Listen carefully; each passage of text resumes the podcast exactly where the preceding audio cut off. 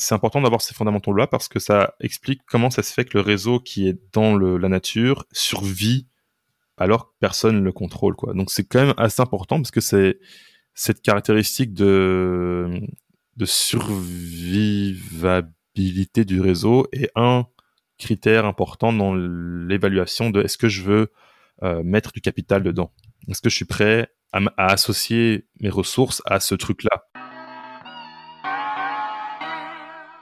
Le cours du Bitcoin monte et descend. Mais qu'est-ce qui justifie sa valeur? Qu'est-ce que le Bitcoin? Parlons Bitcoin, brisons le mythe, pas pour faire de l'argent, mais pour faire l'argent. Je m'appelle Emmanuel et depuis 2017, j'ai passé des milliers d'heures à creuser le sujet.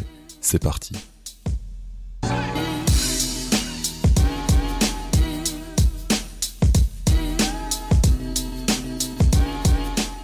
Bonjour à toi et bienvenue sur Parlons Bitcoin. Aujourd'hui, on rencontre Nicolas, un pilote de ligne qui a découvert Bitcoin lors d'une rencontre il y a quelques semaines avec Daniel Prince, un podcasteur anglophone. Cette rencontre l'a particulièrement marqué et il a depuis entamé un parcours de découverte de Bitcoin. Daniel lui a partagé mon email et on s'est ainsi rencontrés. Comme j'aime expliquer Bitcoin et qu'il était curieux, c'était le match parfait. On a échangé pendant près de deux heures et demie, durant lesquelles j'ai répondu à toutes ces questions au sujet de Bitcoin. Suite à ça, j'ai décidé de créer une mini-série de trois épisodes pour rediffuser ce cours introductif. Nicolas était vraiment très curieux et très attentif, c'était donc un plaisir d'échanger avec lui et tu verras durant cette mini-série qu'il pose plein de questions intéressantes. Cette mini-série est essentiellement une exploration des fondamentaux de Bitcoin. Dans le premier épisode de la mini-série, on revient sur les bases de Bitcoin. Comment fonctionne le minage et le hachage? Qu'est-ce qu'un bloc? Pourquoi un bloc toutes les 10 minutes? Comment les nœuds empêchent-ils la triche? Comment se fait-il que la quantité de Bitcoin miné diminue?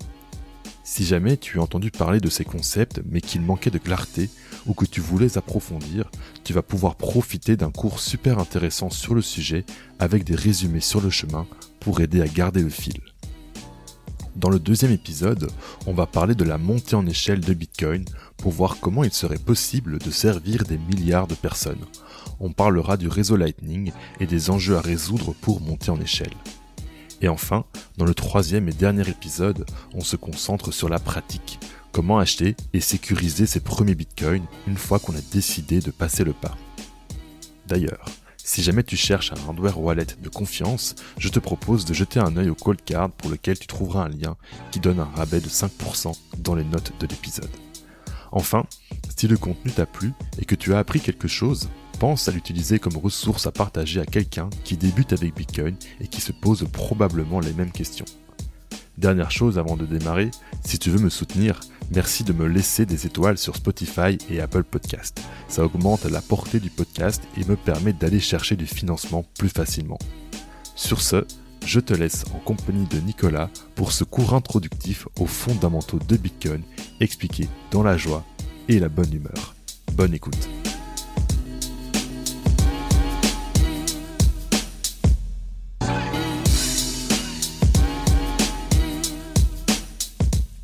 Manuel, et euh, merci d'avoir répondu à mon mail euh, que je t'ai envoyé il y a cinq jours. En fait, j'ai eu ta connaissance de ton podcast par Daniel Prince. Je ne sais pas si tu le connais personnellement. Ouais, je le connais bien. Je l'avais rencontré quand j'étais à Surfing Bitcoin en 2021, je pense. Euh, pour ceux qui ne savent pas, c'est un podcasteur anglophone qui fait le podcast Once Bitten Podcast, qui est un podcast Bitcoin qui date de fort longtemps. Je pense qu'il a plus de 300 épisodes.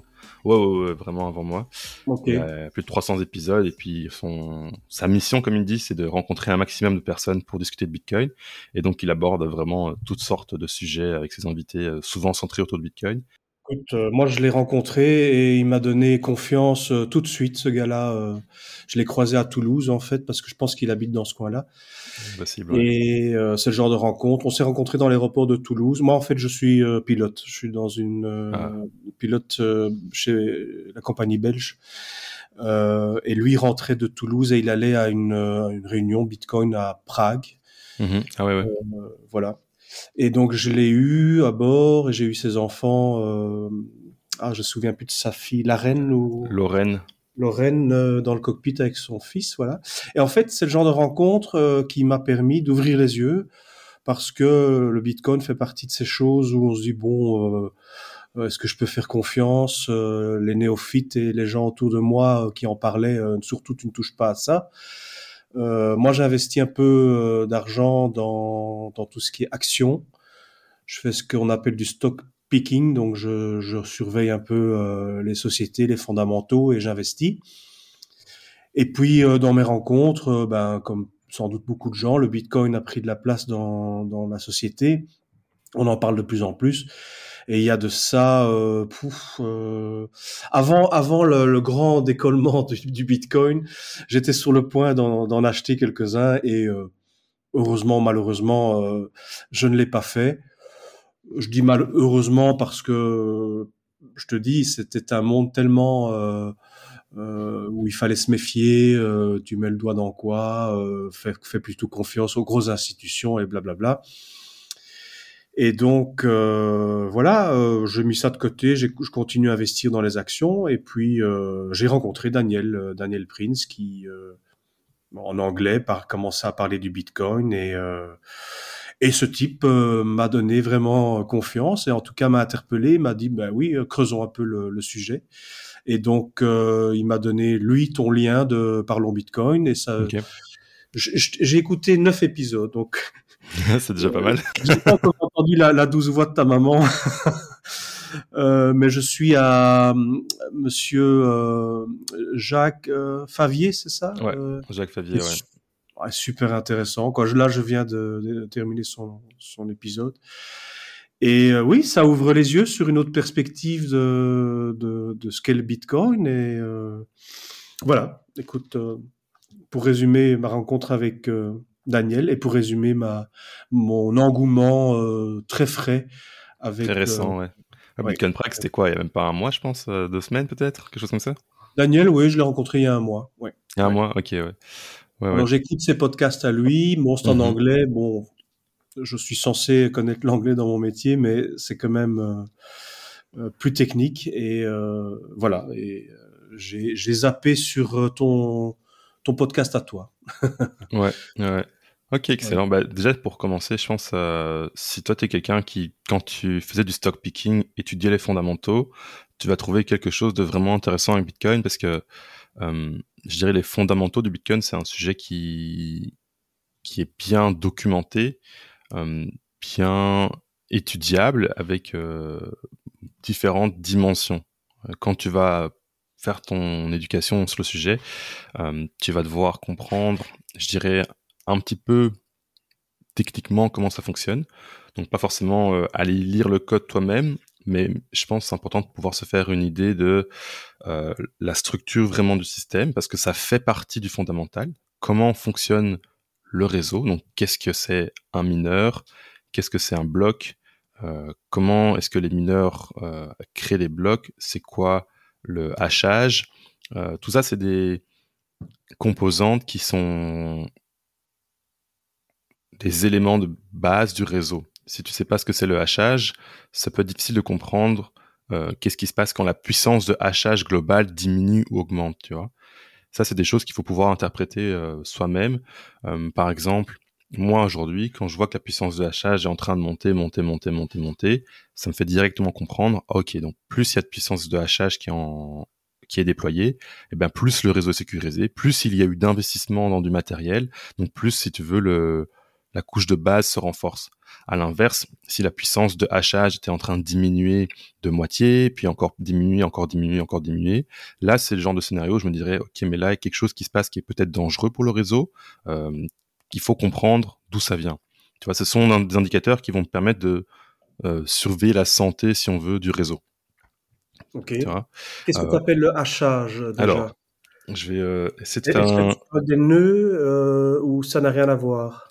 Alors, j'ai, euh, allez, je suis assez néophyte. J'ai un peu regardé, je, je comprends plus ou moins. J'ai, euh, voilà.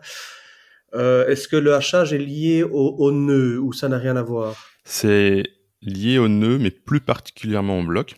Donc, si je te fais le, le BABA en quelques mots, un nœud, c'est du matériel informatique comme un ordinateur, un serveur, un Raspberry Pi, du matériel informatique qui va enregistrer tout l'historique des transactions qui ont eu lieu dans Bitcoin et vérifier leur, validité. Vérifier la validité, c'est quoi? C'est euh, je m'assure que chaque adresse qui a fait un transfert vers une autre adresse avait bien le droit de le faire. Donc elle vérifie toutes les signatures cryptographiques, elle vérifie tous les transferts de fonds. Ça, c'est le rôle du nœud. Donc dans le nœud, on a la blockchain Bitcoin, l'entièreté des transactions. Ces transactions sont enregistrées dans des blocs qu'on appelle. Un bloc, c'est quoi? C'est essentiellement une liste de plusieurs milliers de transactions, je dirais. Donc il y a une taille euh, limitée dans le bloc. Donc mettons, mettons qu'il y a 1000 euh, transactions dans le bloc pour euh, simplifier les choses. Donc c'est juste une liste, c'est un fichier texte avec une liste de, de transactions. Et dans le bloc, on a également un lien qui, donc, qui le relie au bloc précédent. Oui, ça j'avais bien compris. Mhm. Donc c'est ça, c'est vraiment du texte, c'est écrit, c'est un lien qui relie euh, au bloc précédent. Et dans tu le bloc qui parler de baguette magique et boum, on donne une couleur unique. Exact. Ok. Et c'est là qu'on va venir au hachage Exact, on va venir au hachage. Alors, c'est quoi le rôle du hachage là-dedans? Le hachage, c'est le processus qui permet de créer le prochain bloc. Donc, tu as tout l'historique qui existe. Dans l'historique, tout est interconnecté. Ensuite, dans le prochain bloc, il n'existe pas encore. Il n'a pas encore été euh, validé.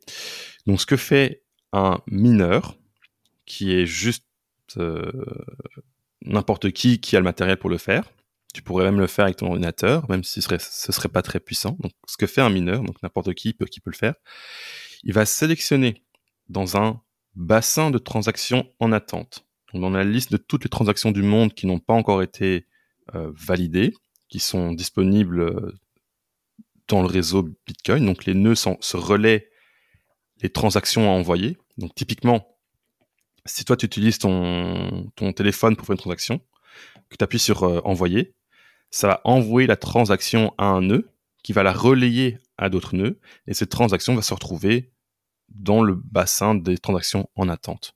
En attente. C'est le, le, le backlog, c'est ce qui est en attente. Ça, c'est vraiment, imaginez comme un bassin, quoi.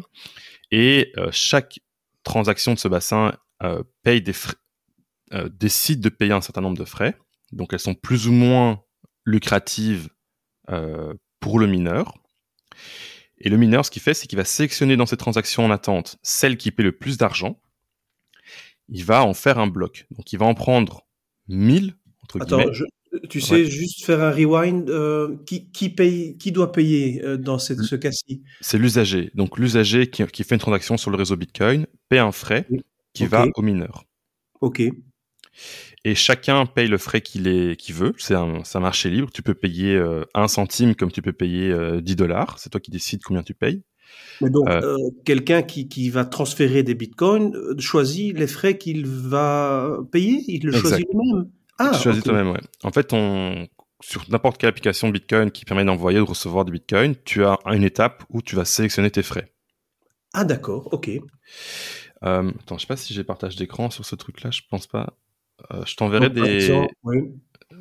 des visuels après, mais ouais, effectivement, c'est ça. Tu, tu, tu sélectionnes tes frais de paiement, et plus tu vas mettre des frais élevés associés à ta transaction, mais ben, plus elle va être intéressante pour le mineur de la mettre dans le bloc qu'il va créer.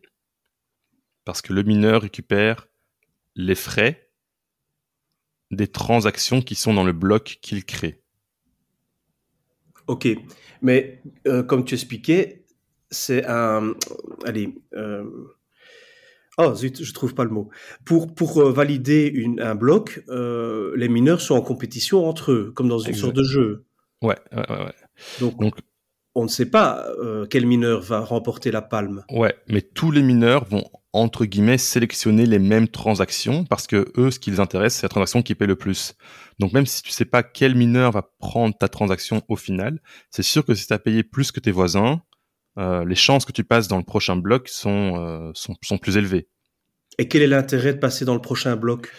Euh, Quel intérêt de passer dans le prochain bloc? Bah, Si tu as vraiment besoin que le récipiendaire reçoive les bitcoins dans les 10 minutes, alors que tu vas être ah, intéressé pour ça. Si toi, ah tu fais une transaction, je sais pas, mettons, à, à, à, ton, à ton collègue que tu connais depuis 10 ans, et tu dis, OK, la transaction va arriver dans euh, à peu près deux heures ou peut-être même euh, une journée, et que la personne n'est pas pressée, bah, toi, tu peux payer des frais plus bas et ta transaction arrivera plus tard. Là, tu réponds déjà à une question que je n'avais pas, mais qui s'est élevée et la réponse est venue. Euh, euh, il y a un temps, c'est pas instantané le transfert de Bitcoin. Ok, je pensais que c'était instantané. Ok, ça ne.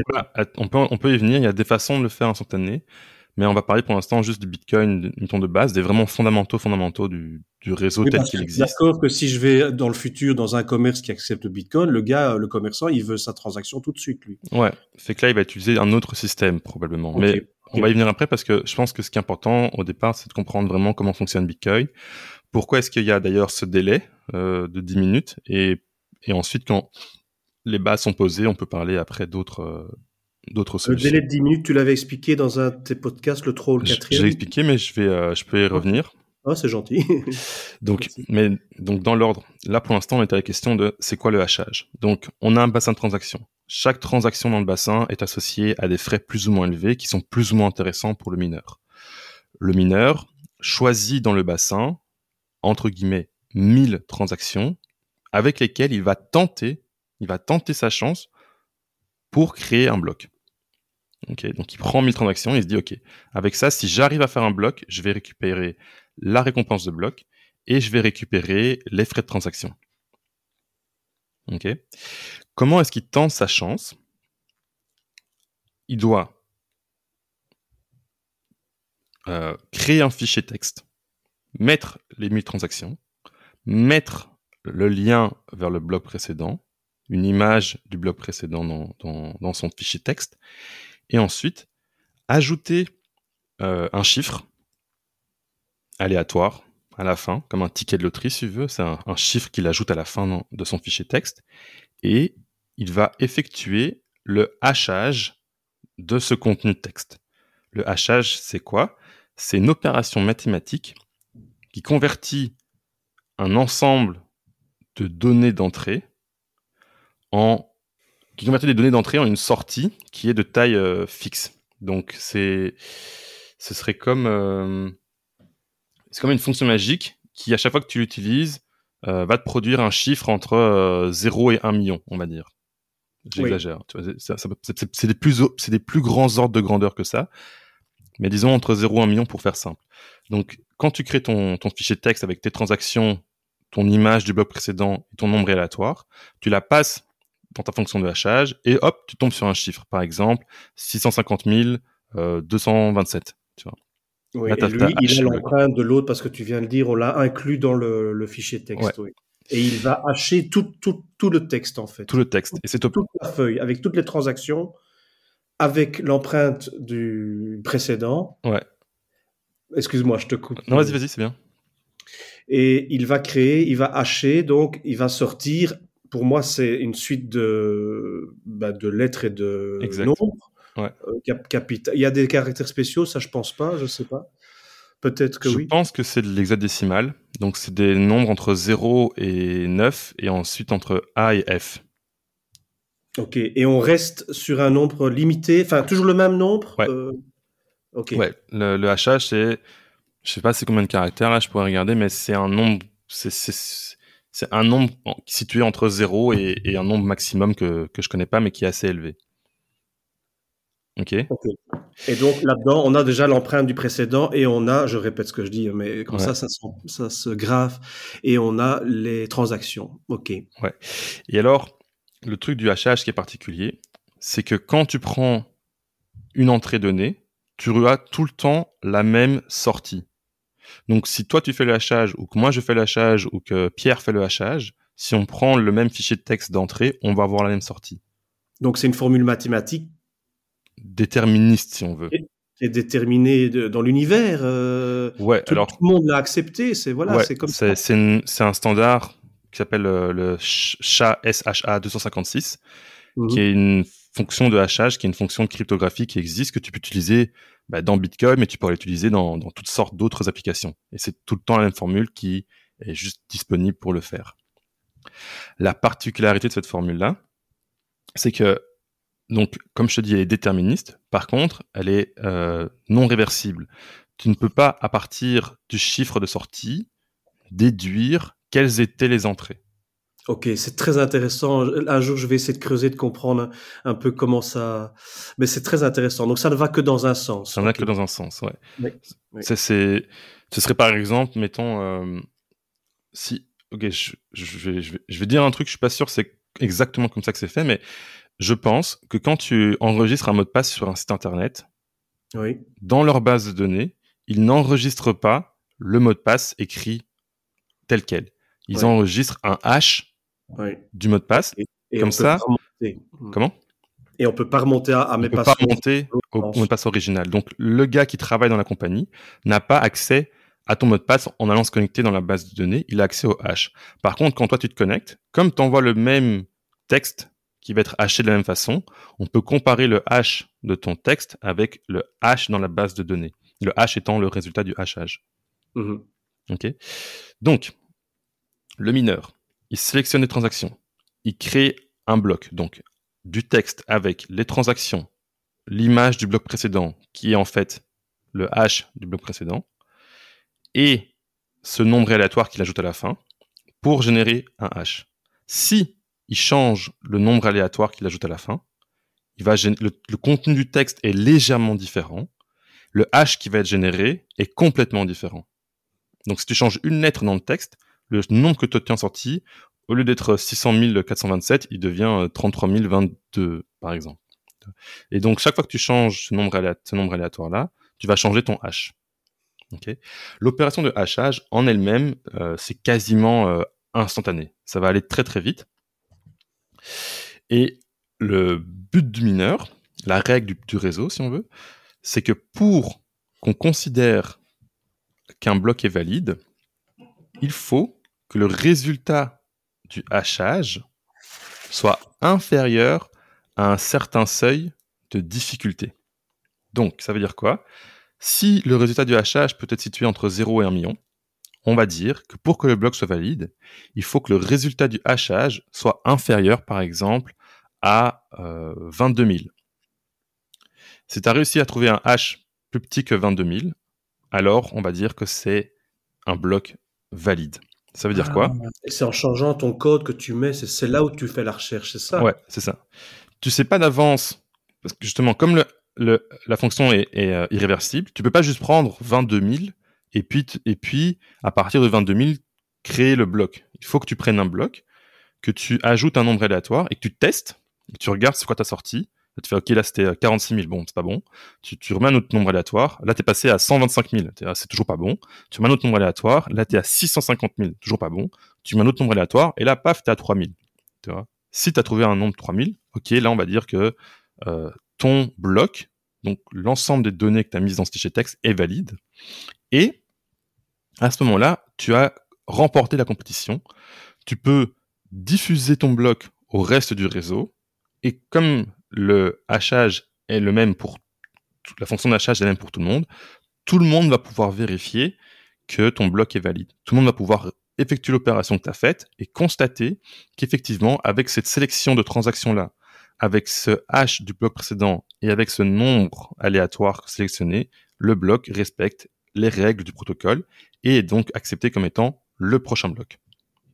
Ok, je vais essayer de résumer si je peux. Hein. Ouais, ouais. Oui, euh, donc, il y a une sorte de compétition entre les mineurs. Ils euh, doivent euh, déterminer le prochain hachage. Ouais, le prochain hash du bloc. Le prochain hash du bloc. Et pour ce, il doit correspondre à une, une, réponse souhaitée. Ouais, inférieure à un certain seuil. Inférieur, ok. Ouais, ouais. Et le premier qui arrive à ce nombre inférieur au seuil remporte le bloc, le H. Ouais, il a un bloc valide. Et quand lui, il a écrit le bloc, parmi toutes les transactions qu'il a, qu'il a sélectionnées, il ajoute aussi une transaction spéciale qui s'appelle la transaction Coinbase, qui lui octroie ex nihilo des bitcoins à son adresse.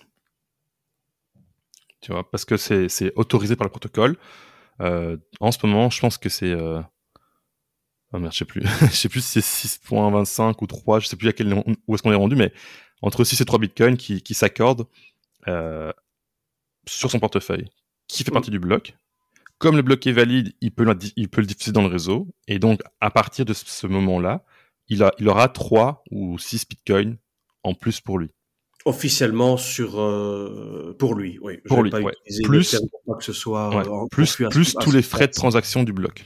Donc s'il y a eu un bitcoin dans frais de transaction, ben, il aura 4 euh, ou 7 bitcoins à son à son nom. Je peux juste faire un, de nouveau un rewind en arrière là, enfin c'est toujours en arrière un rewind. et me donc c'est validé par tout le monde, tu as dit. Tu as sorti cette phrase à un moment. tu peux juste répéter ça, que ce soit bien compris. Quand un, en fait, un texte de bloc valide, il est valide, je vais dire, dans l'absolu. Il n'y a pas de subjectivité. S'il respecte les règles, le texte est considéré comme valide. Et quand je dis qu'il est validé par tout le monde, c'est-à-dire que l'information de ce bloc, ce, fichier texte, est transmise dans le réseau aux différents nœuds.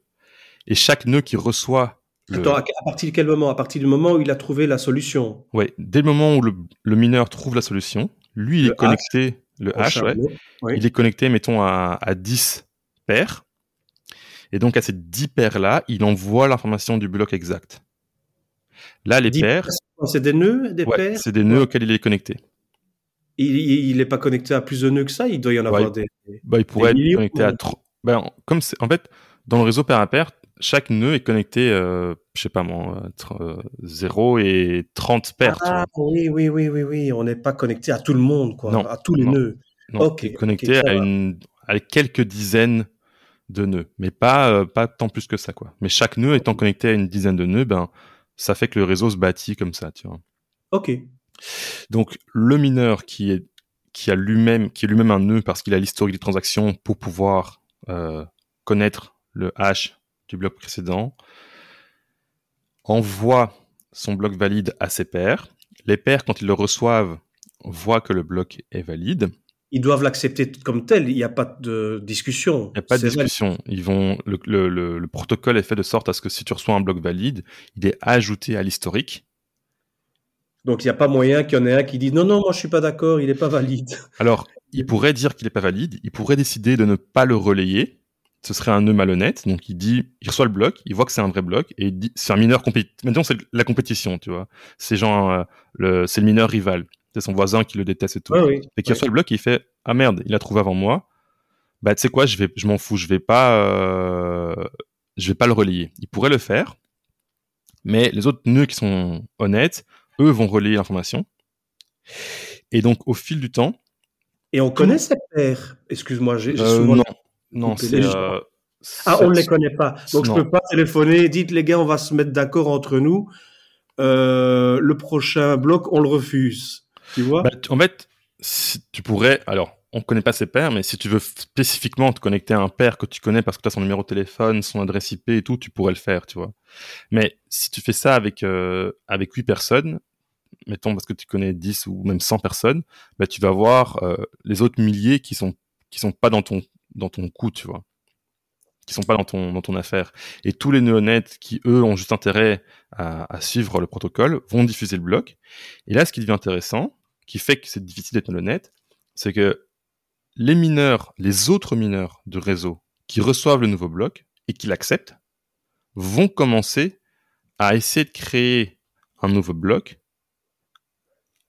à partir du hash ah de ce bloc valide qui vient d'arriver. Oui. Oh, les, compteurs sont remis à zéro. Ouais. Oh. Et si jamais les mineurs trouvent un nouveau bloc ensuite par-dessus ce bloc valide que le mineur initial a trouvé, ben ils vont de nouveau diffuser ce bloc dans le réseau. Fait que là, tu vas devoir te remettre à refuser deux blocs avec tes complices. Tu vois? Le bloc original que tu as refusé et puis le bloc que ben, un autre mineur a trouvé. je l'ai refusé, j'en crée un faux, quoi. Je l'ai refusé tu peux... et j'en crée un faux. Alors, avec mes complices. Si tu crées un faux bloc, donc un faux bloc, ce serait quoi? Ce serait un bloc qui n'aurait pas un hash valide, par exemple? Enfin. Euh, non. Ah, ah, attends. Parce que c'est quoi un faux bloc? C'est un bloc qui contient des informations qui sont non bah, valides par rapport au protocole. Des transactions qui n'ont pas eu lieu. Je dis, voilà, j'ai reçu 10, 10, bitcoins hier de telle personne, je sais pas. Hein. J'invente, évidemment. vas-y, invente évidemment, cette personne va dire, ben non, je lui ai jamais envoyé 10, bitcoins. Mais bon. Ouais. j'invente des transactions. Je dis, voilà, tous les bitcoins sont pour moi. J'ai, j'ai le hash du précédent et dès que je trouve un chiffre inférieur à je sais plus combien, hop, euh, je me mets d'accord avec mes, mes 7 ou 8 complices et on fait une fausse, un faux bloc avec un hash valide dedans. Si tu fais un faux bloc avec un hash valide, donc faux bloc en termes de transaction, donc tu as dit qu'il y a des transactions qui ont lieu alors qu'elles n'avaient pas le droit, à ce moment-là, les autres nœuds qui vont recevoir ce faux bloc, ce faux bloc-là, ne vont pas le relayer. Pourquoi pas? Ils le savent pas, hein Si, parce qu'elles vont, elles vont voir que étais... Parce que quand tu te fais une transaction Bitcoin, il y a toujours une adresse d'origine et une adresse de destination. Si toi, tu t'es octroyé des Bitcoins depuis une adresse d'origine dont tu n'avais pas les clés, la, le, le, le script mathématique de vérification justement de la légitimité du transfert ne pourra pas être ne pourra pas être valide. Tu ne pourras pas euh, écrire euh, une transaction valide qui prend des bitcoins d'une adresse dont tu n'as pas les clés. Ok. Donc tu peux écrire. À, allez, à, 50% pour l'instant. Ok. Donc. Euh, mais, c'est important. tu sais, il y a, y a, parfois un moment, il faut que les neurones Ouais, ouais, mais on n'est pas loin, je pense. ah, ok. mettons que, euh, mettons que tu connais, mettons qu'il y a, ok, mettons l'adresse de Satoshi Nakamoto. Mettons il y a un million de bitcoins dessus, ok? Il a une adresse dans, dans l'historique où c'est écrit il y a un million de bitcoins dedans. Puis toi, tu te dis ah ben génial, avec mes complices, on va voler euh, ce million de bitcoins là et puis après on va vivre la belle vie. Donc on est 8, on a, on s'est coordonné on va faire un, faux bloc, puis euh, on, va, on va bien niquer tout le monde. J'enregistre euh, ce qu'on fait là parce que si ça te dérange pas, je, non, non, non, aucun problème, Merci, donc, euh, mettons, tu as une adresse, tu, tu, tu, tu vois qu'il y a un million de bitcoins dedans, puis tu te dis génial, on va les prendre, on va les mettre dans notre adresse. Attends, répète. Répète encore une fois. Donc, mettons, il y, a une, adresse sur le réseau où tu sais qu'il y a un million de bitcoins. Ok. Et tu te dis, je vais créer un faux bloc où je vais me donner la propriété de ce million de bitcoins là sur mon adresse à moi. Ok. Ok. Tu vas écrire une transaction qui dit euh, le million de l'adresse A est envoyé à l'adresse B, la tienne. Mhm. Mhm. Le truc, c'est que dans le système d'écriture des transactions Bitcoin, quand tu fais cette écriture A vers B, tu es censé apporter la signature associée aux clés de l'adresse A dans ce texte de transaction. Ok, j'ai compris. Si tu n'as pas cette signature-là, donc tu n'es pas propriétaire, tu peux écrire n'importe quoi, mais le nœud qui va recevoir cette transaction-là va juste ne, ne, pas la considérer comme valide et ne va pas la diffuser. Donc, avec vos complices, vous envoyez à vos pairs des transactions invalides, mais les nœuds qui les reçoivent ne, les relaient pas. Donc, à moins d'avoir plus, plus, plus, plus de complices, ben, vous n'arrivez pas à, envoyer cette transaction dans le réseau, en fait. Il n'y a que vous que ça, ça, va être la vérité, tu vois. Oui, j'ai compris. Je te remercie pour ce, cet éclairage. Ok, ça fait plaisir. On parlait du hachage, ça j'ai compris. Euh, ce que j'ai du mal à comprendre aussi, c'est, bon, on, mine encore des bitcoins. Et je crois que c'est en 2140, on aura le dernier. 21 millions de bitcoins, c'est ça? Ouais, exact. Pourquoi est-ce que, euh, au début que les mineurs euh, minaient, ils trouvaient vite des bitcoins et que c'est de plus en plus lent? Pourquoi c'est ce ralentissement dans le temps? Alors,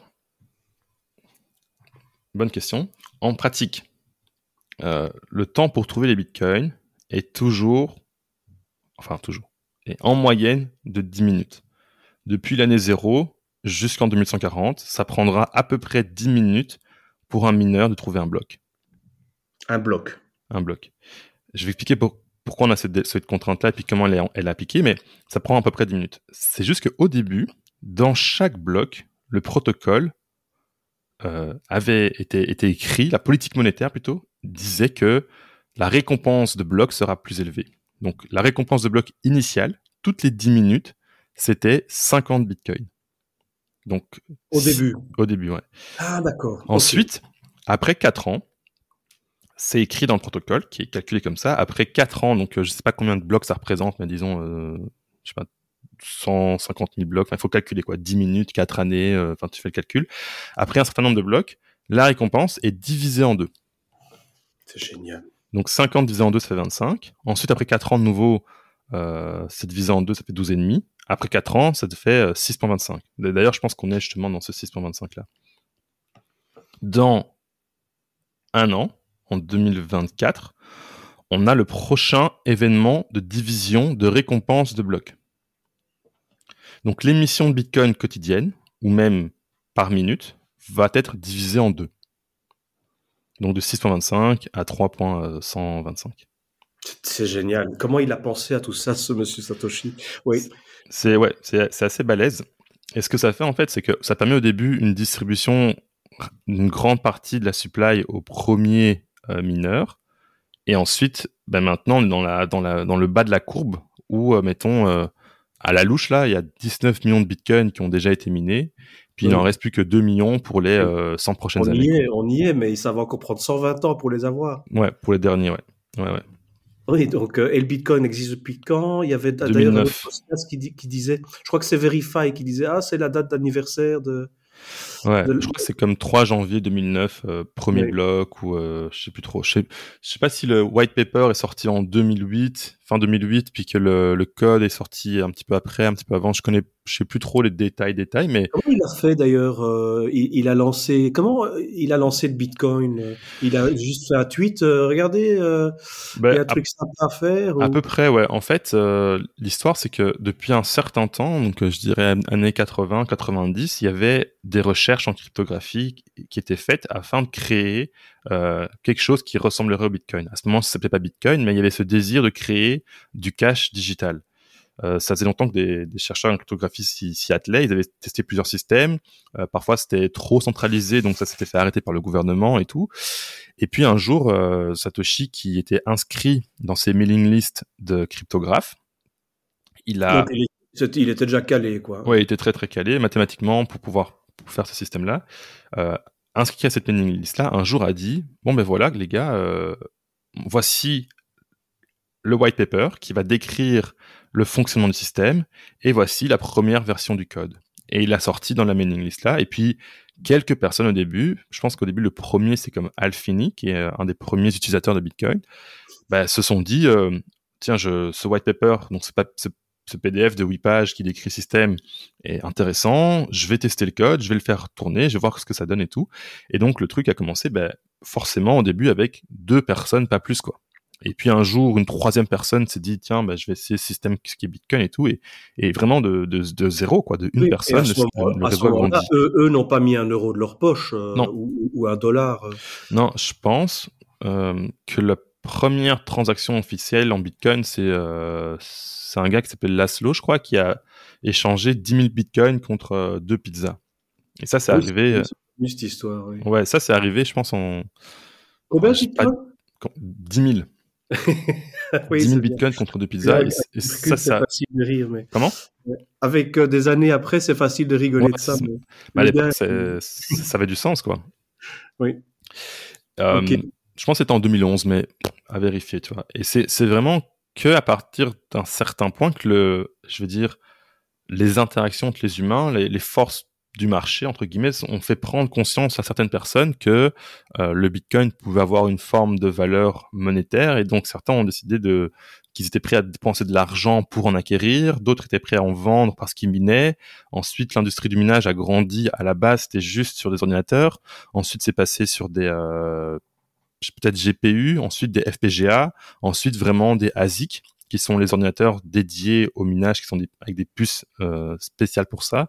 Et l'industrie s'est construite vraiment, euh, je veux dire, organiquement, quoi. Ça s'est fait euh, juste parce que les gens y trouvaient un, un, incitatif.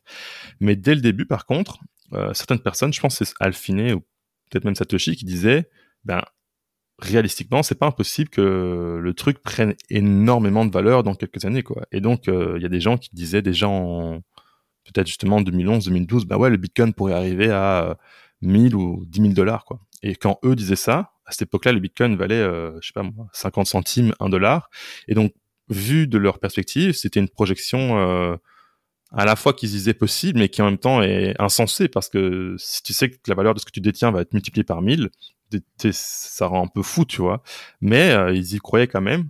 Et finalement, on se retrouve aujourd'hui, euh, plus de dix ans après, et ça s'avérait que leur compréhension des incitatifs était, était, était accurate, était juste. Il y a déjà 14 ans. Hein. Ouais. 14 ans qu'il existe, en fait. Ouais, ouais. Satoshi, on sait qui c'est ou pas du tout? Euh, Non, officiellement non. Euh, ah, il y, a, plein de gens qui ont des théories. C'est le plus qu'on a, mais on sait pas, on sait pas vraiment qui c'est. Euh, il y a d'ailleurs, en fait, ça, ça peut être intéressant pour toi. Il y a un documentaire qui s'appelle Le mystère Satoshi. Je vais regarder si c'est bien ça, pour pas dire de bêtises. Le mystère Satoshi, qui est un documentaire Ouais, exact, c'est ça. Le mystère Satoshi, prend note. Le mystère. Le mystère. Le mystère. Le, mystère Satoshi, qui est sur Arte, euh, qui est une mini-série, je pense, de 6 épisodes de 10 minutes, donc c'est comme à peu près une heure, un peu plus peut-être, euh, qui est fait sur Arte euh, par Rémi Forte, qui est un documentaire qui mélange euh, animation puis interview avec des gens et qui raconte justement bah, le mystère Satoshi, euh, qui serait euh, derrière le réseau, puis qui explique les bases du réseau et tout. Donc c'est à la fois éducatif sur ce qu'est Bitcoin et à la fois éducatif sur bah, qui est cette euh, personne qui serait Satoshi. C'est vraiment euh, un... J'ai adoré ce documentaire-là, c'est vraiment super. Mais aujourd'hui, on ne sait pas qui c'est. alors pour revenir à la question initiale qui était qu'est-ce que le hachage? Ben, La puissance de hachage, on va dire, c'est la quantité de hash qui sont faits par seconde par l'entièreté des mineurs du réseau. Donc il y a, je t'ai dit, euh, un essai c'est très rapide. Donc un mineur avec une machine dédiée va être capable de faire, euh, j'invente, 100 000 essais par seconde, tu vois. Mais du coup, euh, si tu as 10 mineurs, bah, tu as 1 million d'essais par seconde. Et la puissance de hachage total, ben, c'est la, somme cumulée de toute la capacité à faire des hashes par seconde. Ok? Et que ça fait, c'est que euh, plus cette puissance est élevée, plus c'est difficile pour un mineur de faire un bloc, parce qu'il y a beaucoup de compétition. Ah oui, de, remporter lui-même la palme. Ouais, parce que tu vas avoir une chance sur euh, un milliard, tu vois. Mais il faut que ce soit euh, fait dans les 10 minutes aussi.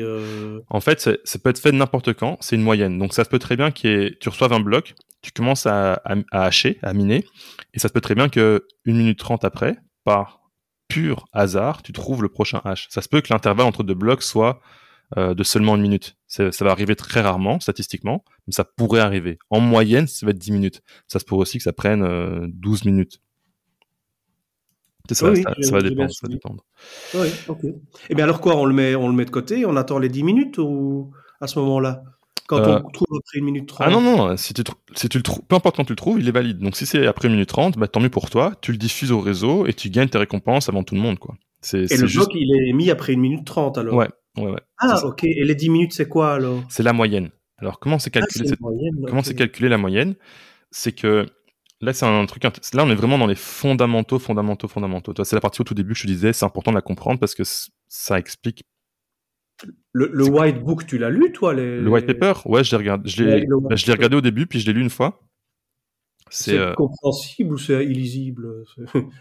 C'est entre les deux. Euh, c'est pas illisible, c'est compréhensible, mais si tu il, lis. Il est sur Internet, quoi. Je tape ouais, White Paper Bitcoin, tu vas le trouver. Ah, c'est, c'est, euh, je pense que ça vaut la peine de lire une première fois maintenant. Tu vas pas comprendre, puis peut-être quand tu le reliras dans six mois ou un an, tu, ce sera plus clair, tu vois. Mais c'est pas inaccessible, mais c'est juste pas clair non plus. Euh, si, tu sais pas de quoi ça parle, c'est c'est entre les deux, c'est vraiment entre les deux. Donc je disais, le temps de 10 minutes, c'est une moyenne. Et comment elle est déterminée? Et là, c'est, je dis aussi un aspect important du réseau, c'est grâce un algorithme qui s'appelle l'ajustement de difficulté. Donc, on s'est donné pour cible dans le protocole d'avoir une moyenne de 10 minutes entre les blocs. Je vais, je vais, commencer par expliquer pourquoi on a la cible et ensuite comment on a apporté la solution. Euh, cette cible de 10 minutes entre les blocs, elle sert plusieurs buts. Le premier, c'est pour, enfin le premier, un des buts, c'est pour que euh, la quantité de transactions qui est ajoutée dans l'historique soit constante dans le temps. On veut que chaque 10 minutes, il y ait environ, entre guillemets, 1000 transactions.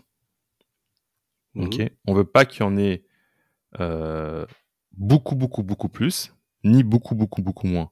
Pourquoi est-ce qu'on n'en veut pas qu'il y ait beaucoup, beaucoup plus? Si il y avait énormément plus de transactions qui arriveraient dans, qui arrivaient dans l'historique, la quantité de mémoire nécessaire pour stocker l'historique serait beaucoup plus grande. Si il y avait 10 fois plus de transactions par seconde, ben, il faudrait 10 fois plus de mémoire. Là, j'ai du mal. Là, j'ai du mal. Tu, J'ai du mal. Les transactions sont là, peu importe euh, qu'elles ont été écrites ou pas dans le bloc, mais les transactions mondiales sont là. Alors, il y a les transactions historiques et les transactions latentes.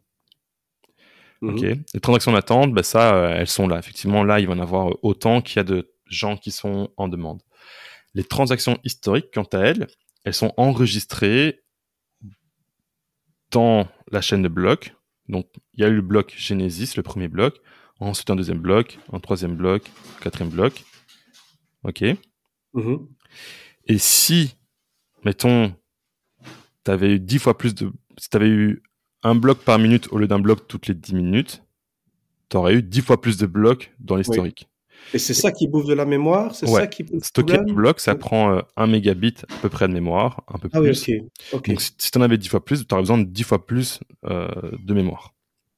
Et donc il y a une contrainte qui fait que si tu montes euh, la quantité de blocs que tu produis par seconde, ben, tu vas demander plus de mémoire à tes nœuds. Ok, ce qui fait que le coût de déploiement d'un nœud va être plus élevé. Il te faudra du matériel plus puissant. Ok, s'il te faut du matériel plus puissant et que le coût est plus élevé, ben l'accessibilité d'un nœud pour un usager s'éloigne parce que le nœud coûte plus cher. Ok. Ok, je comprends. Ça c'est euh, il faut garder des nœuds, c'est la base du système. Ouais. Pour que le réseau soit décentralisé et que justement, à 8, vous ne soyez pas capable de faire, d'imposer une fausse transaction ou de changer les règles avec quelques individus, on veut maximiser le nombre de nœuds pour augmenter le plus possible la décentralisation du réseau. L'inverse d'un réseau décentralisé, ce serait un réseau où il y a trois nœuds. S'il y a trois nœuds, le réseau n'est pas décentralisé parce que il y a trois, trois entités qui sont sur lesquelles on peut avoir un, levier et donc commencer à venir influencer euh, le, réseau et peut-être son comportement ou les règles qui sont appliquées. un nœud, c'est, juste une copie du. C'est ouais, c'est une copie. C'est une copie du registre. Euh, c'est une copie du registre avec les opérations de validation de chaque transaction qui ont été faites. Donc on a vérifié que chaque transaction d'une adresse à une autre était accompagnée d'une signature valide. Oui, donc moi je pourrais avoir un nœud à la maison, ici, chez moi. Ouais, tout à fait. Mais l'ordinateur tournerait tout le temps ou... On parle pas de mineur ici, on parle de nœud. Hein. C'est un nœud, ouais. ouais. tout nœud... je, contribuerais au maintien de, de la blockchain. Ouais, ouais. Et tu pourrais aussi, si tu avais un nœud à la maison, tu peux aussi t'assurer que quand on envoie une transaction au reste du réseau, tu l'envoies directement au travers de ton nœud à d'autres paires. Tu n'es pas en train de dépendre d'une tierce partie qui pourrait te refuser l'envoi de la transaction. Exemple typique. Tu utilises un wallet sur ton téléphone. Ton wallet sur ton téléphone est connecté au serveur de ceux qui font le wallet. S'ils n'aiment pas ta tête, tu pourrais appuyer sur le bouton envoyer et ils pourraient décider de ne pas relayer ta transaction aux autres nœuds. Tu vois? Ça déjà arrivé? Il y, a, une historique Non, comme ça, non. Je pense que ce genre de, censure-là n'arrive jamais parce que les mais autres. Mais, ce serait possible. Alors que quand tu as ton nœud, ben là, tu es connecté aux autres paires directement. Tu peux euh, communiquer avec eux directement euh, et à part ça, à part ça, quel serait mon intérêt d'avoir un nœud à la maison, à part que ça va me coûter de l'argent en électricité? Alors, en électricité, ça va être, ça va coûter l'argent en électricité un petit peu. C'est comme un, un, un, petit peu. Un petit peu, ouais. Ce sera pas, ce sera pas, je pense, mesurable sur ta facture. Ça va être l'ordre de quelques centimes, mais. Ah, ok, oui, ok. Un, un nœud, c'est comme un, un modem, tu vois. Tu sais, c'est allumé, mais ça consomme, oui, ça consomme, mais c'est pas. Oui, oui d'accord, mais ça coûte pas des, des, des, centaines d'euros. Non. Euh, et non, ce que je, je, voulais en venir avec ça dans la réflexion, c'est de dire tiens, les gens qui ont un nœud, j'en ai marre, moi je coupe le, le nœud et puis euh, le, la, la, la, blockchain, perd de sa sécurité puisque les gens ferment les nœuds petit à petit, quoi, parce que l'électricité est trop chère ou que sais-je. Ouais, ce serait plus les mineurs qui seraient dans ce cas-là, tu vois. C'est plus un mineur qui va avoir une dépense en électricité qui va être élevée, parce qu'il est vraiment en train de consommer le plus d'énergie possible pour miner le plus possible. Parce que Et donc, rappelle-moi alors ce que, ce que c'est un nœud. Qu'est-ce qu'il fait le nœud? Il garde en mémoire le registre. Ouais. Ça, c'est, ça, c'est sur mon ordinateur à la maison. Ouais. C'est ça? Il garde en mémoire le registre. Ou dans un cloud aussi? Oui, pardon. Euh, Ouais, tu pourrais. Tu pourrais. En général, je pense que les nœuds à domicile, ils ont plutôt le registre sur un disque dur. Mais si t'es un peu bidouilleur, tu pourrais probablement t'acheter un cloud, puis enregistrer, puis faire des trucs comme ça, ça pourrait marcher. Donc, il garde en mémoire le registre, il, il valide les transactions qui sont en train d'être diffusées sur le réseau. Donc, si c'est une transaction valide qu'il reçoit, il la diffuse. Qu'est-ce que tu entends par il valide Ça veut dire quoi ça Il valide Il regarde si la transaction est légitime. Donc s'il y a un transfert de l'adresse A à l'adresse B, il va s'assurer que la signature associée à l'adresse A correspond aux clés de l'adresse A. Ok, c'est peut-être un peu trop rapide. On, ne parle pas de mineur là. Hein. Non, non, non, non. Là, c'est vraiment euh, le système comptable, si on veut. C'est euh, est-ce que cette adresse Bitcoin a le droit Enfin, plutôt. On peut prendre un exemple. Donc, A envoie des bitcoins à B. Ouais. A envoie des bitcoins à B. Ouais. Pour que les bitcoins puissent être transférés dans une transaction, pour que la transaction soit dite valide, il faut que à cette euh, écriture de A vers B soit associée une signature qui confirme que la personne qui signe est propriétaire des bitcoins de l'adresse A. La seule façon de déplacer les bitcoins de l'adresse A vers l'adresse B, c'est si on a la, si on a la propriété de l'adresse A. Et pour prouver qu'on a la propriété de l'adresse A, on va joindre une signature qui dit euh, je suis propriétaire, j'autorise le transfert des bitcoins. À ce moment-là, la transaction n'est toujours pas enregistrée dans le registre. Hein. Exact. Elle est valide.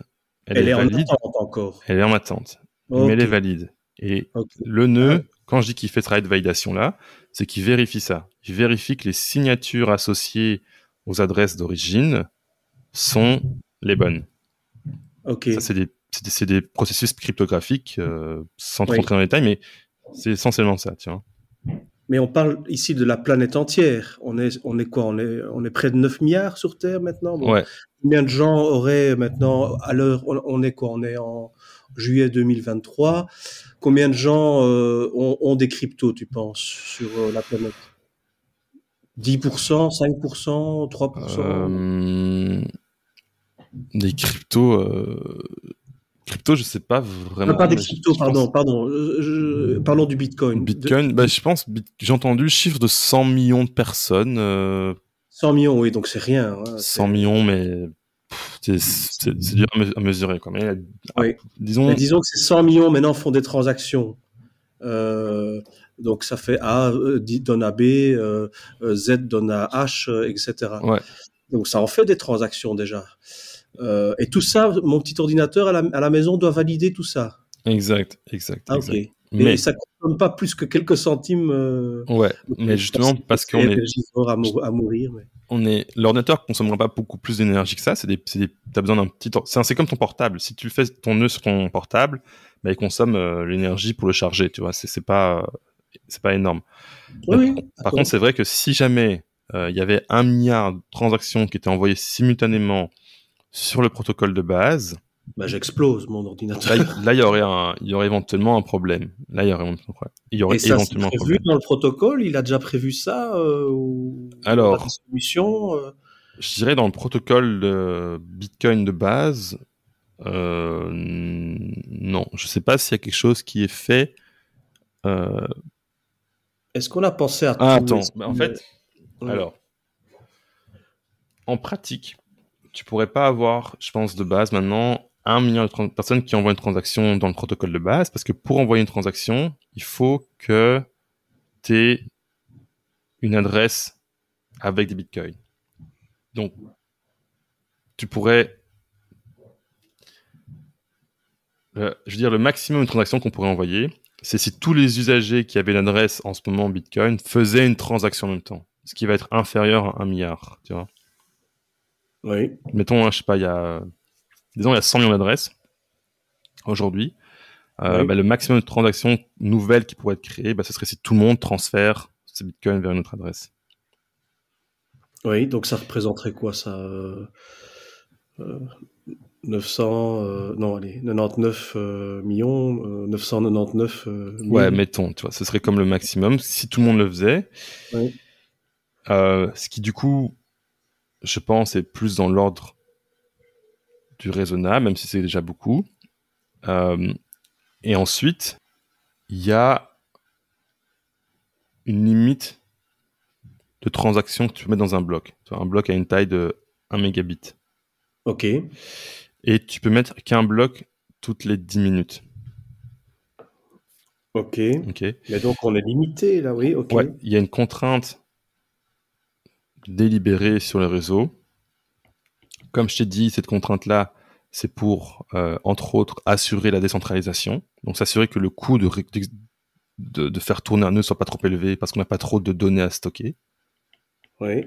Une autre raison de cette contrainte-là, c'est pour euh, qu'avec une faible bande passante Internet, tu puisses quand même tourner un nœud. Donc, il faut pas une connexion Internet de fou pour pouvoir télécharger un bloc toutes les 10 minutes.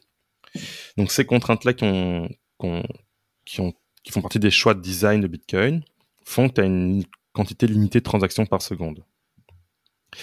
Si jamais il y avait 100 millions de transactions qui étaient envoyées en même temps, elles ne pourraient pas rentrer toutes dans les prochains blocs en l'espace de deux semaines.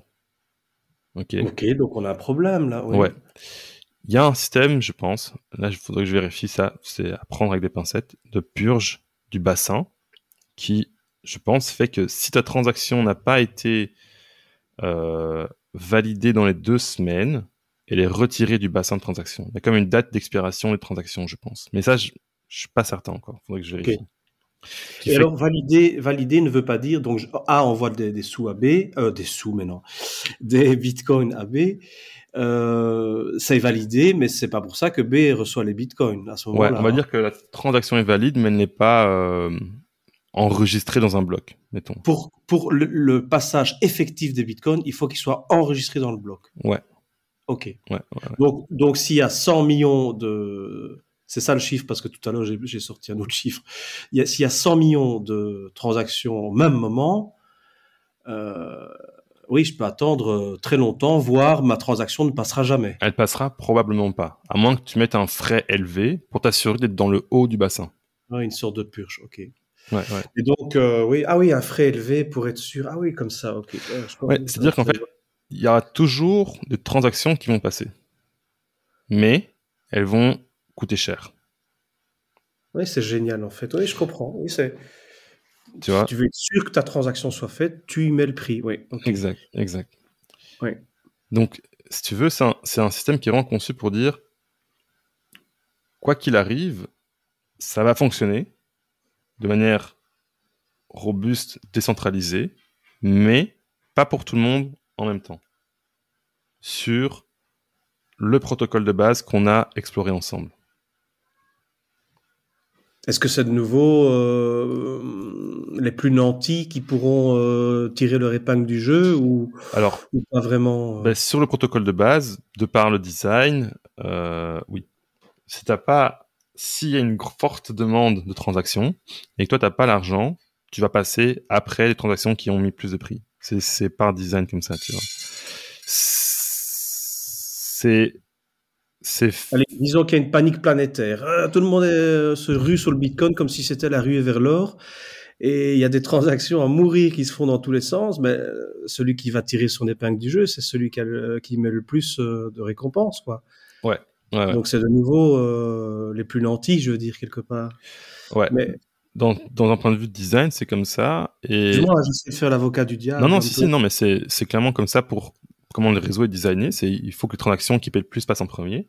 Euh, je dirais que ce qui a justifié ce choix-là de, de, design, c'est que le réseau est, euh, est lâché dans la nature et il n'y a pas de d'intervention de nature politique, je dirais, pour favoriser un sous-ensemble de la population et leur accorder des privilèges en fonction de euh, certains critères, je vais dire d'ordre politique, donc euh, ça pourrait être euh, financier, de race ou toutes sortes de choses là.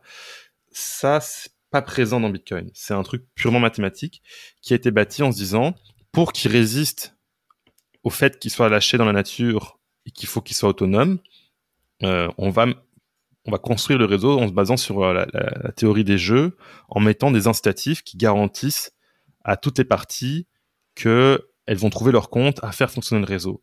Parce que si tu es un mineur, mais qu'on te force à prendre des transactions qui n'ont pas payé les frais de transaction parce qu'on veut que des gens qui n'ont pas les moyens puissent quand même passer dans les, dans les blocs, ben toi, en tant que mineur, tu perds ton argent. Donc, t'es pas incité à miner, tu vas peut-être trouver un autre business, tu vois. Donc le réseau est très, euh, je vais dire, brutal dans ce sens-là, tu vois. C'est euh, des maths et puis c'est euh, qui, qui, qui paie peut passer. Ok, ça va. Sur le réseau de base. Et donc il y a aussi une réalité qui est probablement qu'à un certain point, ça va être difficile pour les usagers réguliers de passer par le réseau de base. Si tu veux faire une transaction de 10 dollars pour payer je sais pas moi, ton, ton McDo, ou ton truc, sur le réseau de base, ça passera pas à un certain point.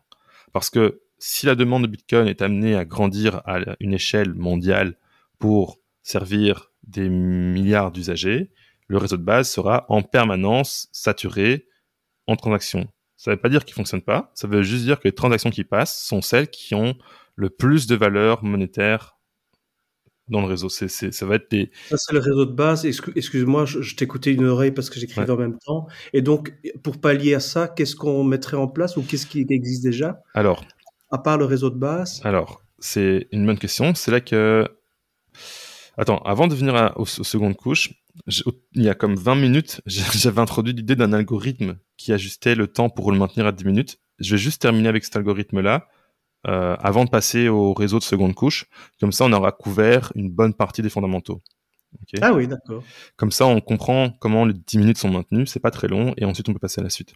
Oui, ça va. Donc, pour cet algorithme-là, on dit, on veut que la moyenne soit de 10 minutes pour les raisons qu'on a expliquées, donc euh, pas une trop grosse taille de, de, de, blockchain et euh, permettre une bande passante faible pour faire tourner le réseau. Donc, en, au fin de décentralisation, on veut cette contrainte de 10 minutes-là.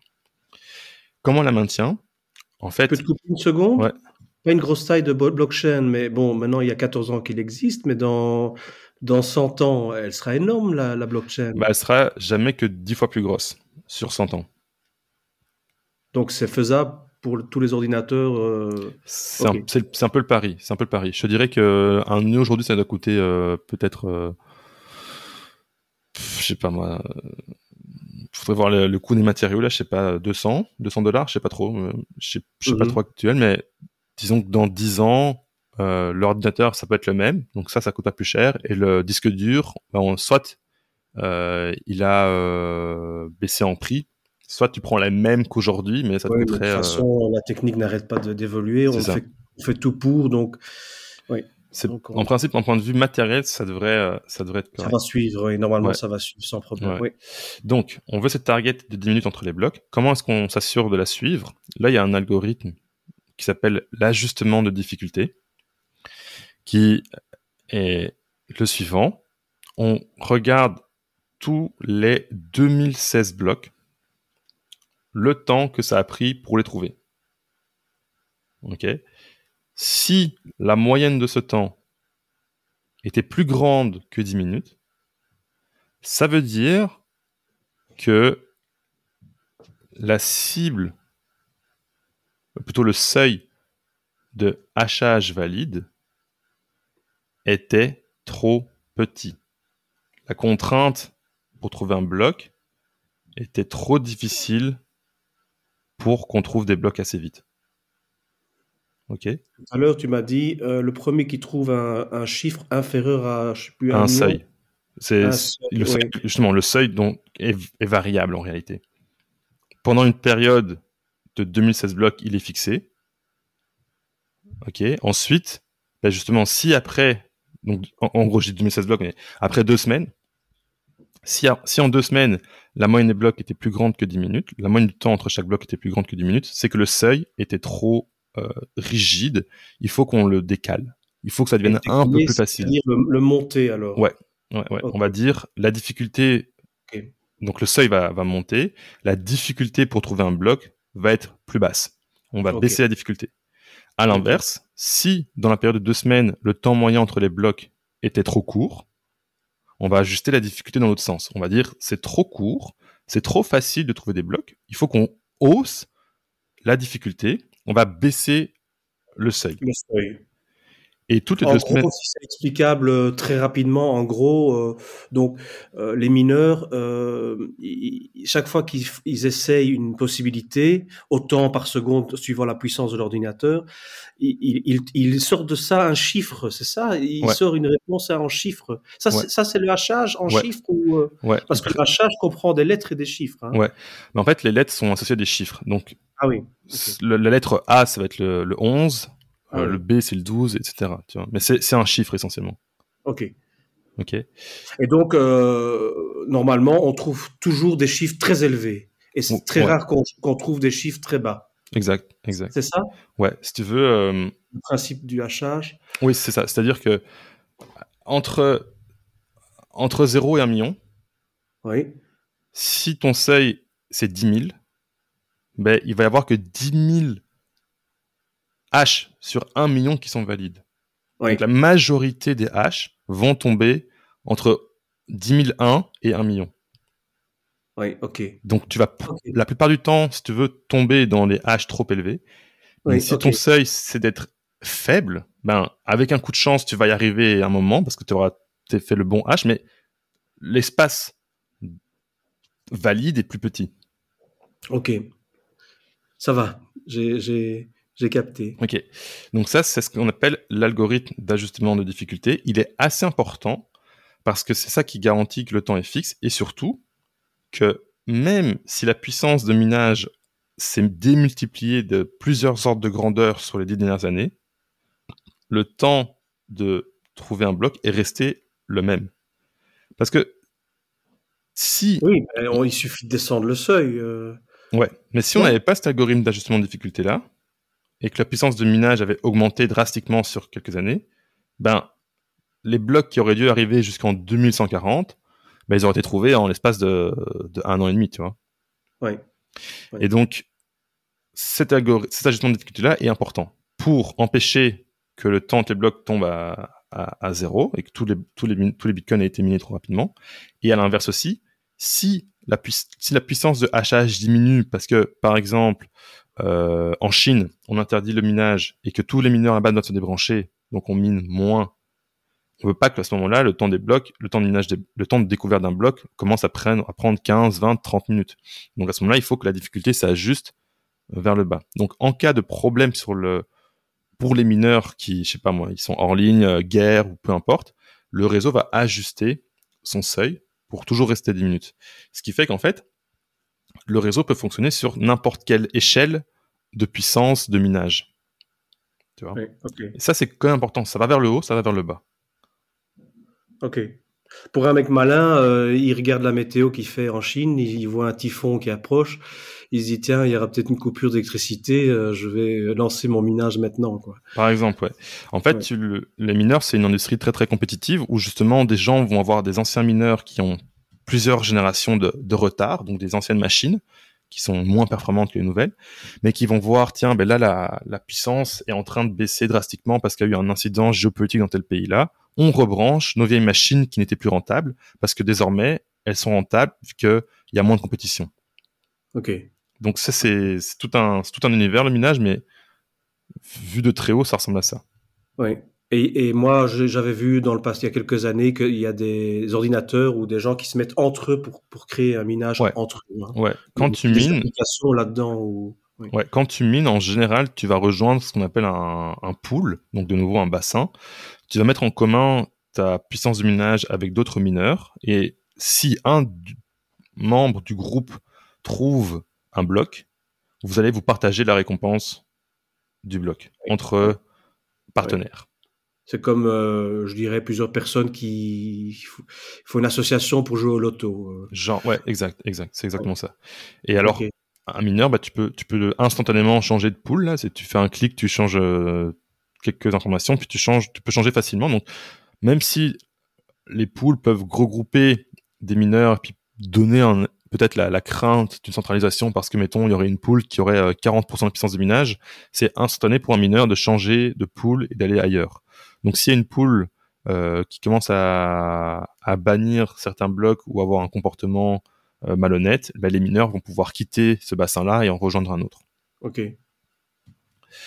Ok, donc là, euh, Satoshi, il savait que le dernier Bitcoin allait être, créé en 2140 Ouais, ah c'était écrit dans le protocole, dans le sens où l'algorithme d'ajustement de difficulté garantit un temps moyen de 10 minutes entre les blocs le, la politique monétaire garantit que tous les 4 ans, on divise par deux la production. Et quand tu mets tout ça ensemble, bah, tu peux estimer qu'en 2140, le dernier bloc sera miné. Enfin, pas, pardon. La, le dernier bloc avec une récompense de bloc sera miné. Par contre, après. Parce qu'après, ça finit pas. Ouais, les blocs continuent à être minés. Le Bitcoin est créé, euh, le monde ne s'arrête plus. Euh. Ouais, là, à ce moment-là, les blocs sont minés et on va seulement gagner. Enfin, on, le mineur va gagner les frais de transaction. Et on l'appelle toujours mineur alors qu'il n'y a plus de mines euh, à trouver. Enfin, il n'y a, plus, de, nouveaux à trouver, mais il va continuer ouais, à miner, mais il va récupérer les frais de transaction que payent les usagers. Les gens vont pas comprendre, ils minent quoi, euh, mais ils reçoivent. ils ouais, ouais. ouais. je pense que rendu là, soit euh, le Bitcoin était un succès planétaire et tout le monde est au courant, soit, soit, soit non, je, je sais pas, on, on saura. Et en fait, pas le mineur. Enfin non, c'est nous, c'est nous qui avons sans doute dit mineur et Ok, euh, c'est clair. Merci Manu. Euh. De rien. Alors, là, on a fait un tour des fondamentaux. Alors, euh, mettons, si tu regardes le mystère Satoshi, ben, tu sais, tu vas les revoir, ils vont réexpliquer, puis ça vaut la peine parce que, tu sais, en le faisant, en faisant deux, trois, quatre fois, ça commence à, à s'ancrer. Là, on comprend ah les fondamentaux. c'est c'est important d'avoir ces fondamentaux-là parce que ça explique comment ça se fait que le réseau qui est dans le, la nature survit euh, alors que personne ne le contrôle quoi. Donc c'est quand même assez important parce que c'est cette caractéristique de de survivabilité du réseau est un critère important dans l'évaluation de est-ce que je veux euh, mettre du capital dedans. Est-ce que je suis prêt à, associer mes ressources à ce truc-là? Évidemment, tous ceux qui ont mis leur, leur énergie, parce que j'aime bien que tu parles aussi de, le, fruit de notre travail, c'est de l'énergie qu'on peut stocker euh, en Bitcoin. Ben, le fruit de notre énergie, euh, de notre travail, euh, on a intérêt à ce qu'il persiste et qu'il perdure dans, dans, le futur. Donc tous les gens, au plus il y aura de gens qui mettent leur énergie dans le Bitcoin, n'ont pas intérêt à ce que la blockchain disparaisse demain. Quoi. Exact, exact. Il y a un intérêt pour les individus qui sont impliqués, investis dans le réseau, que le réseau perdure. Donc il y a comme un... La réflexion, elle, elle, est là aujourd'hui en fait. C'est tiens, euh, oui, pourquoi je, dans tous les potasses que tu as présentés, que j'ai écoutés, oui, c'est une bonne solution, je trouve, de, stocker le, fruit de son travail. Mhm. Euh, et, là, là j'ai envie de le faire. Donc, euh, ce sera peut-être pour la suite de notre podcast, là, mais que tu m'expliques un peu les pistes à suivre euh, si tu as le temps, hein, je sais ouais, pas. Bah là, euh, il nous reste 47 minutes d'enregistrement sur la plateforme, donc euh, ce sera peut-être un des podcasts les plus gros que j'ai fait, mais moi je trouve ça intéressant. Je pense que c'est. Je veux pas te. Non, non, moi j'ai le temps, c'est correct. T'inquiète. Ok. alors, je pense qu'il y a deux sujets là. Tu disais comment mettons. Est-ce que ta question c'est comment plutôt aller vers l'achat ou c'était par rapport au réseau j'ai, plein de, questions. Euh. Elles viennent euh, au fur et à mesure. Euh, juste pour rappel, avant que tu t'exprimes, dans l'ordre, on disait comment on répond à la question des contraintes du réseau Bitcoin qui font que tout le monde ne peut pas en même temps envoyer de transactions. Ça, c'est une question. Puis j'avais, j'étais revenu sur l'algorithme pour l'expliquer, éclore la partie fondamentale. Puis là, après, il y a la question de ben, le réseau Bitcoin de seconde couche, comment ça fonctionne, quoi. Voilà. le hachage, tout ça, c'est bien compris. bon, le fait que la blockchain est inviolable, puisque tout le monde a une copie des nœuds du, registre. Euh, oui, voilà, tout ça c'est clair. Euh, excuse-moi, j'essaie de réaligner les, questions. Euh, avant, tu avais dit on va on va terminer l'explication des 10 minutes et, parce que moi à ce moment-là j'avais une autre question qui venait, tu te souviens Ouais, bah, justement c'est que je disais donc on revient sur les 10 minutes pour clore les fondamentaux entre guillemets. Puis la question qu'on avait juste avant de revenir sur l'algorithme, ah c'était comment on, on deal avec le fait qu'il y ait des contraintes enfin des contraintes, je dis d'ingénierie sur le réseau. On a, on a fixé des limites dans le réseau pour qu'il puisse être décentralisé et durer dans le temps. Mais ces contraintes-là vont éventuellement empêcher euh, l'entièreté de la population de transacter sur le réseau Bitcoin de base. Puis là, tu demandais, est-ce qu'il y a des solutions qui existent euh, par rapport à ça? Si tout le monde veut acheter un hamburger euh, avec des, des, Satoshi ou des Bitcoins, comment, comment est-ce qu'on fait Alors, comment est-ce qu'on fait?